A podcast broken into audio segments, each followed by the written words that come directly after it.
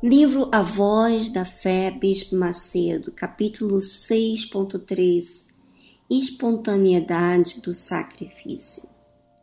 Se existe alguma obrigatoriedade no sacrifício, esta deve ser exclusivamente por imposição da própria fé do sacrificante e não motivada por terceiros.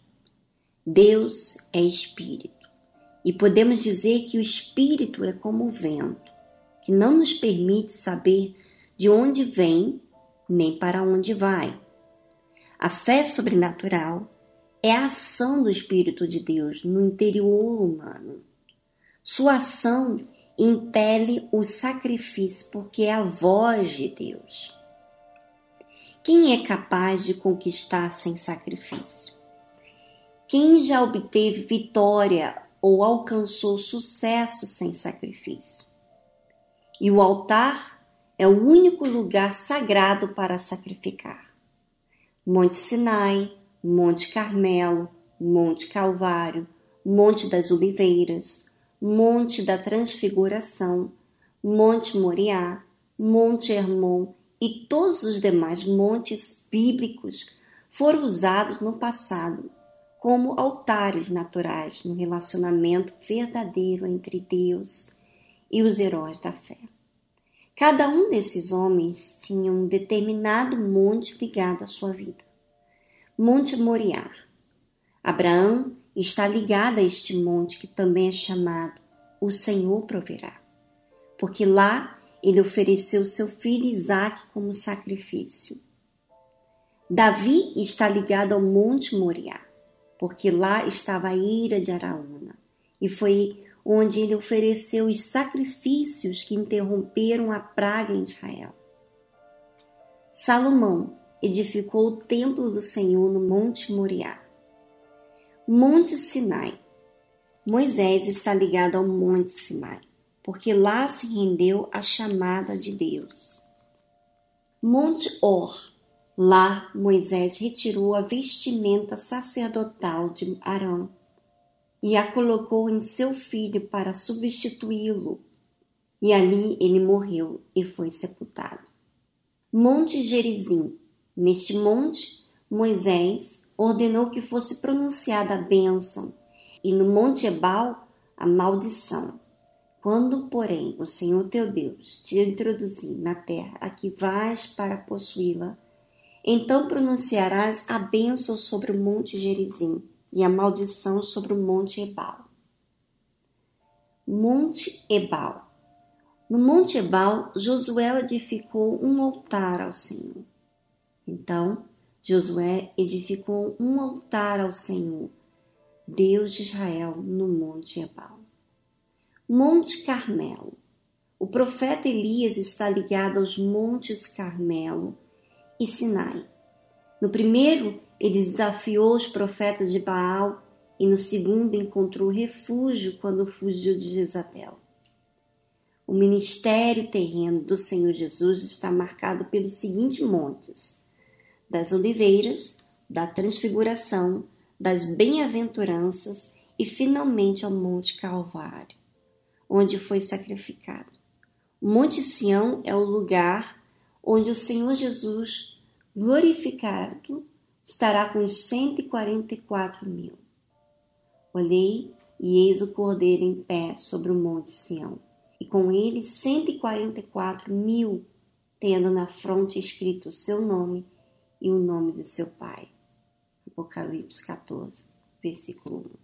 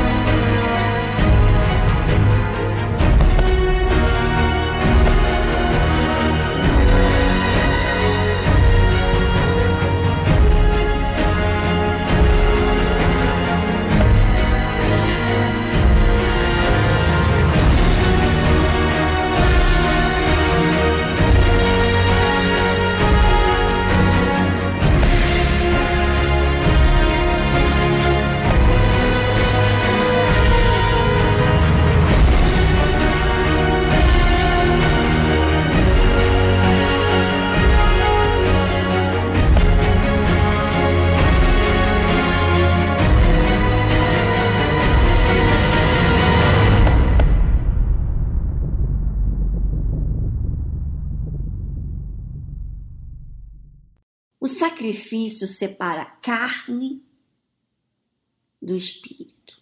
Então, quando chega ao altar para a gente sacrificar ao Deus vivo, ou você agrada a Deus, ou você submete à sua vontade. Ou um ou outro. Não há como agradar-se os dois senhores. Quando você sacrifica no altar, quando nós sacrificamos no altar, é um desafio que nós fazemos em prol daquilo que cremos. Quando nós se colocamos diante de Deus, porque quando você chega ao altar, você não chega com papai, mamãe, marido, irmão, irmã, quem quer que seja. Você chega só, na dependência exatamente do próprio Deus. E isso não é colocado por uma imposição para você fazer, senão que a sua fé demanda você chegar a uma conclusão, tipo, chegar a um ponto em que há uma decisão. Eu não posso seguir igual. Eu não posso crer no Deus tão grande e viver uma vida miserável. Quando existe uma crença dentro da gente, não há como eu ficar relevando isso por toda a minha vida e ficar saturando isso anos e meses da minha vida. Porque a minha crença exige resposta tanto minha quanto de Deus. Então, eu sou usada para fazer o que a minha parte demanda, como também falar com Deus aquilo que está dentro de mim. Então, existe no sacrifício sinceridade. Quando se fala de espontaneidade aqui, se fala de algo real, de algo que está dentro daquela pessoa em uma proposta, de uma definição. Ela desafia ela mesma e ela desafia Deus. Como exigência daquilo que ela crê. Então, minha amiga, quando se fala de sacrifício, se fala de separar-se das circunstâncias, separar-se da carne e ficar na fé racional de um Deus que possui céus e a terra para fazer aquilo que nós não podemos fazer. E isso, minha amiga, você só chega no altar quando existe essa crença real. Quando você está cansado das mesmas coisas. E interessante que quando você chega no altar para você sacrificar, quando você vê os testemunhos, você vê que as pessoas estão sempre desenvolvendo a vida dela com Deus primeiro e consequentemente na sua família, um melhor esposo, uma melhor esposa, uma melhor filha. A exemplo que o sacrifício cria vida, faz a gente ficar desapegado daquilo que nos amarra. Então, o sacrifício é necessário para todo, todo aquele que crê em Jesus. É necessário. A minha fé exige sacrifício. Eu não estou falando para você uma coisa que eu estou à parte, que eu estou. É, que você deve fazer e eu não. Não. O sacrifício é para aqueles que creem no Deus vivo. A fé me demanda sacrificar. Eu não posso ser igual. A minha fé demanda eu desenvolver o meu relacionamento com Deus, além das outras áreas da minha vida. Então, minha amiga internauta, talvez você tá, esteja aí ouvindo os testemunhos, você vendo vidas transformadas e você está aí e você não chegou ao auge da sua fé porque você não foi revelado.